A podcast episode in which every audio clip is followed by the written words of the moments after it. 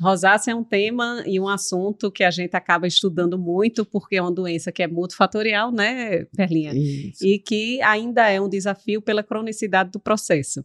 Então, até hoje, a gente não sabe muito bem estabelecer a etiopatogenia da doença e tudo que é multifatorial acaba sendo um desafio para a gente abordar e conseguir o controle adequado para satisfazer os nossos pacientes. Então, o que é que a gente pode definir aqui, já introduzir, o que é que seria rosácea e por que, é que ela pode ser um desafio desafio na nossa prática dermatológica? Então, é, rosácea é uma doença inflamatória crônica, né, é, Claudinha, da pele, e que acomete normalmente a área centrofacial e que normalmente ela vem acompanhada é, de telangiectasias, eritema, né, na, nessa, nessa região. Claro que existe a rosácea, que está relacionado à fora-pele, que seria a rosácea ocular também.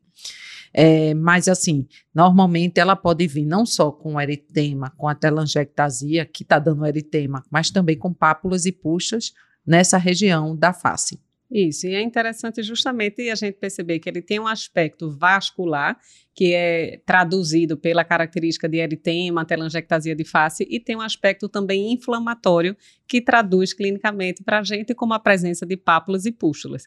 E o paciente tem realmente uma riqueza de sintomas envolvendo esses dois processos. Isso. Ele fala que muitas vezes tem prurido, ardor, alguma dor local nessas lesões inflamatórias, como também sente às vezes o flushing, aquele calor, aquele rosto aquela pele sensível, que realmente denota o processo do envolvimento vascular, seja de vasodilatação ou de angiogênese. Então, o que a gente já tem que explicar é que a rosácea, sem dúvida, é uma doença inflamatória crônica, mas que não é puramente inflamatória. Ela tem um papel de desregulação vascular importante juntamente com a angiogênese envolvida.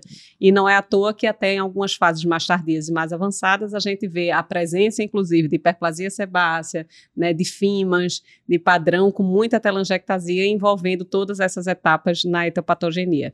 E o pior de tudo isso é que o, o impacto no dia a dia acaba sendo grande, que é uma coisa que pode provocar muito constrangimento para os pacientes. Muito. Fica aquele rosto rosa o tempo Isso. todo, vermelho. Doutor, eu não posso, sei lá, tomar uma taça de vinho ou sair no calor, fazer uma atividade física, ficar aquele rosto extremamente ruborizado, Isso. além daquelas lesões inflamatórias que podem, inclusive, para o leigo, confundir um pouco como acne, que são lesões pustulares, né, nodulares, Isso. e acaba tendo um impacto muito grande e atrapalhando o bem-estar social e psíquico daquele paciente. Mas aí a gente, já para traduzir a importância desse nosso podcast, qual seria então, Perlinha, a prevalência da rosácea? Qual é o público que a rosácea costuma mais Isso. acometer? Normalmente a prevalência mundial é em torno de mais ou menos 5%.